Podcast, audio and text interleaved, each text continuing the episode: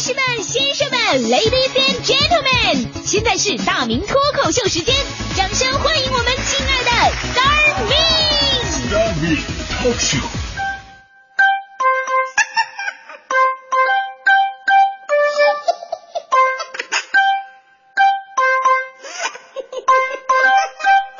好，欢迎各位来到今天的大明脱口秀，我是大明。现在咱们这人呢，要求越来越高，欲壑难填呢。有一点就能看出来，每天咱们都为吃什么发愁。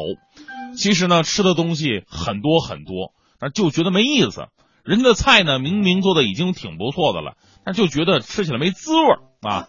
比如昨天晚上啊，我就在考虑这个问题：到底什么是我最喜欢吃的东西？什么可以勾起我的食欲呢？我想了一圈啊，想想我过去的三十年的人生，想到的只有一个地方，居然是我上学那会儿学校的食堂。哎，那个时候食堂啊，一个菜我就能吃一斤半的大米饭啊。上课的时候我就想赶紧午休吧，我好冲食堂去。那你要说食堂的饭菜有多好，那也不可能。我印象当中就那米饭吧，那米饭每次师傅都往里边加一些矿物质的元素。我那时候经常跟师傅反映，我说师傅，你们这米饭里边都是沙子呀，这沙子一天比一天多，比昨天还多，怎么回事啊？师傅不乐意了，这位同学不要乱说好不好啊？什么沙子比昨天还多啊？不可能啊，这就是昨天的米饭好不好？当时我怒从心头起，恶向胆边生啊！有你这么讲话的吗？我抄起家伙照师傅脑袋就这么一下子，顿时血流如注，马上去医院缝了一百来针。老师找我谈话，你怎么这样的啊？你怎么出手打师傅呢？也太狠了啊！用什么玩意打的？把作案工具拿出来！我咣当一下往桌上一扔，老师一看，哦，食堂的馒头啊！我们当时嘛有一句顺口溜形容我们食堂的主食：稀饭能洗澡，米饭能打鸟，馒头飞向日本岛。亚里士多德曾经说过：“给我一个支点，我将撬起整个地球。”其实太麻烦了，告诉你们，只需要我们食堂一个油条，也能撬起整个地球。现在看着我们那什么《舌尖上的中国》，哎呀，各种高大上啊！我在想，有能耐你到各大院校弄一《舌尖上的食堂》啊，还能高大上的起来吗？当然了，现在的小孩啊，可能吃食堂吃的少了，都是家里边准备好的营养餐，或者到外边自己买点好吃的。我们现在的食堂标准也比我们以前高很多。我们那时候呢，基本上都吃那食堂啊。现在想想呢，为什么觉得食堂好吃，还真不是饭菜的问题，而是那个时候我们对于吃是一种朴素而又原始的追求。没什么吃过吃过什么山珍海味啊，天天我们吃东西都是看师傅心情。如果哪天菜里边发现有个肉丝儿，都觉得跟过年似的啊。这是当时艰苦的学习生活当中我们为数不多的享受时间。我们那时候就是个典型啊。我那时候上课可以不听，食堂一定得去。有一次上政治课，政治课是我们那时候上午的最后一节课，是忙碌了半天的人类社会最为饥饿的时候。我当时满脑子想的就是今天中午食堂会给我们什么样的馈赠呢？想着想着我就睡着了啊！结果呢被老师叫起来，大明起来回答问题。我这边睡得呼哈的，老师怒了，你干什么玩意儿呢？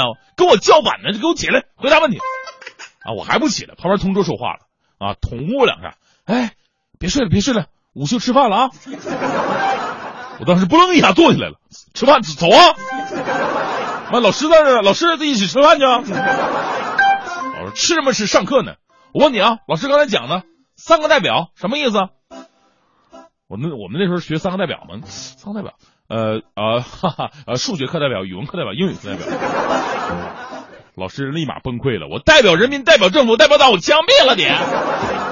就这么我就被叫出去罚站。其实我那时候啊。我特别喜欢罚站，我不以为耻，反以为荣，因为罚站就是代表着我下课的时候可以比其他同学先跑到食堂。那时候我们食堂嘛，吃饭的人特别多，所以得抢啊，食量还大。师傅觉得这菜够了，按照成人的份够了，但是半大小的吃穷老子嘛，那时候食量太大，所以永远不够。我们食堂菜还比较少，一共就俩菜，一个是番茄炒鸡蛋，一个是柿子炒鸡蛋。这还得早点去，你要去晚呢，就剩番茄炒柿子。所以说现在的要求真的高了，你想想以前天天在学校吃这个番茄的日子，都觉得特别幸福，就怕自己抢不着。那时候为了到食堂抢占座位，各用奇招啊。中午下课铃一响，就好像发令枪一样，一响全以百米速度冲向食堂。当时我们学校有一个极品兄弟啊，平时吃饭他都能第一个到食堂。他一次有妙招啊，因为他当时的教室啊在一楼，只要一听到下课铃，他就把窗户推开，直接跳下去。就这么一年多了，他总是最快到食堂的。后来有一次特别奇怪，我们大家伙都吃完了，回到教室的时候，我就看这哥们一瘸一拐回来了，纳闷我说怎么回事？这这腿还吃瘸了呢？那哥们一脸丧气，别提了，我刚跳窗户时摔着了。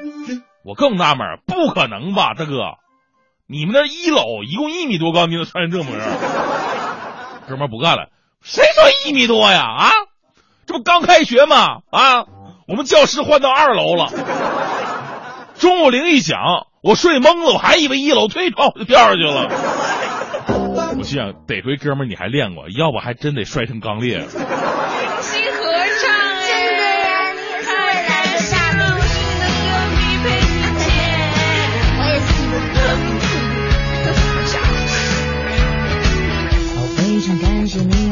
来到这地方，听我这难搞的人唱我的想法。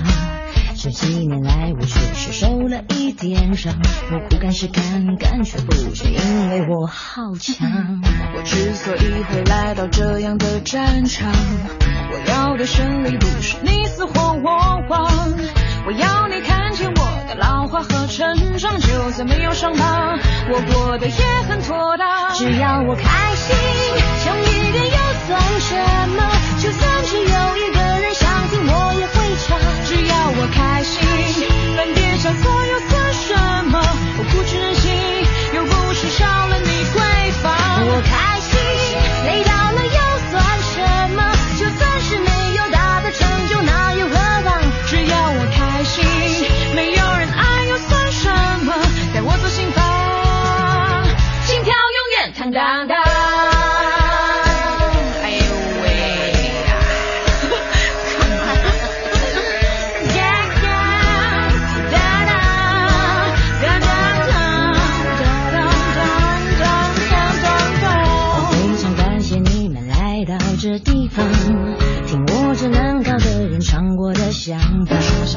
这几年来，我确实受了一点伤，我固然是干干，却不是因为我好强。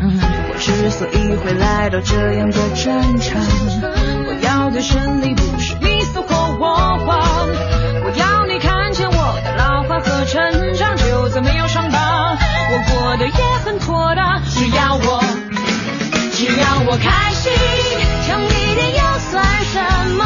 就算只有一个，我也会唱。只要我开心，犯点小错又算什么？我固执任性，又不是少了你闺房。我开心，累到了又算什么？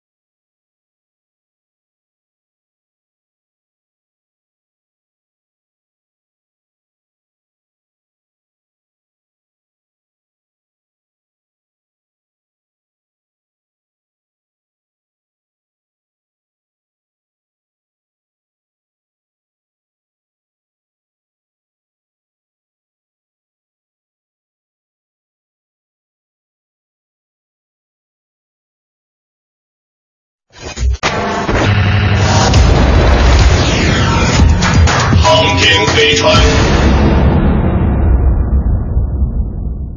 大家好，这里是航天飞船，我是史航。八卦飞呀飞，我把善意传。今天要传递的善意呢，呃，确实是一种善意，来自一个特别爱写专栏，而且专写自己认识的朋友的专栏的这位女作者。田朴珺小姐，她跟王石的恋爱呢，让她为大家所熟知。呃，但此前呢，呃，我个人也跟她打过交道，因为她那时候还是中戏的学生。其实呢，当时我们感觉到的一个就是她是一个非常敏锐的人，不仅敏感，而且敏锐。确实呢，她写她的所谓闺蜜们，无论写陈可辛导演还是写别人，都引起了很多联想和很多的风波。那么这回她写的是收藏界的呃一位名人。也是作家马未都先生，他说：“有人说马先生是收藏界的相声演员，确实，整个聊天过程笑声不断。跟他吃过几次饭，午餐笑个不停，一直笑到太阳偏西。讲他二十多岁当显工的时候，显工是根据设计零件，用显床进行零件加工技术工作。这个工作呢。”不是重复劳动，每天根据不同的图纸加工不同的零件，因为技术含量高，工作一定灵活度。每接一个活，有人专门为他估计工时，而他手快脑子快，提前完成就有自由时间去图书馆看书。像呃当显工这五年上上了五年大学，中国陶瓷史这种大部头的书都是那时候啃下来的。后来呢，他的成名作《今夜幼儿园》，一九八一年发表的《中国青年报》上的小说，那时候他二十六岁就得以调入中国青年出版社当文学编辑，改变了命运。那时候《中国青年报》发行。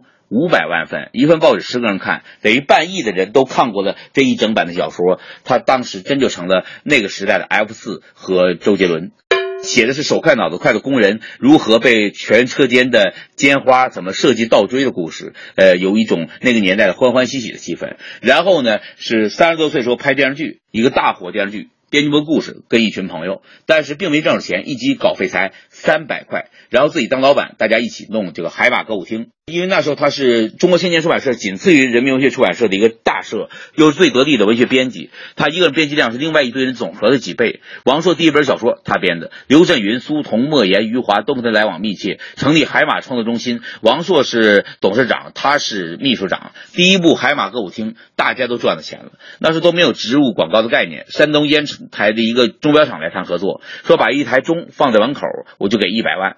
你说那你要什么回报呢？人说我要投资啊。你要什么回报呢？我就是要投资。明白了啊，好，投资你投资吧，不用任何回报就把这一百万拿下了。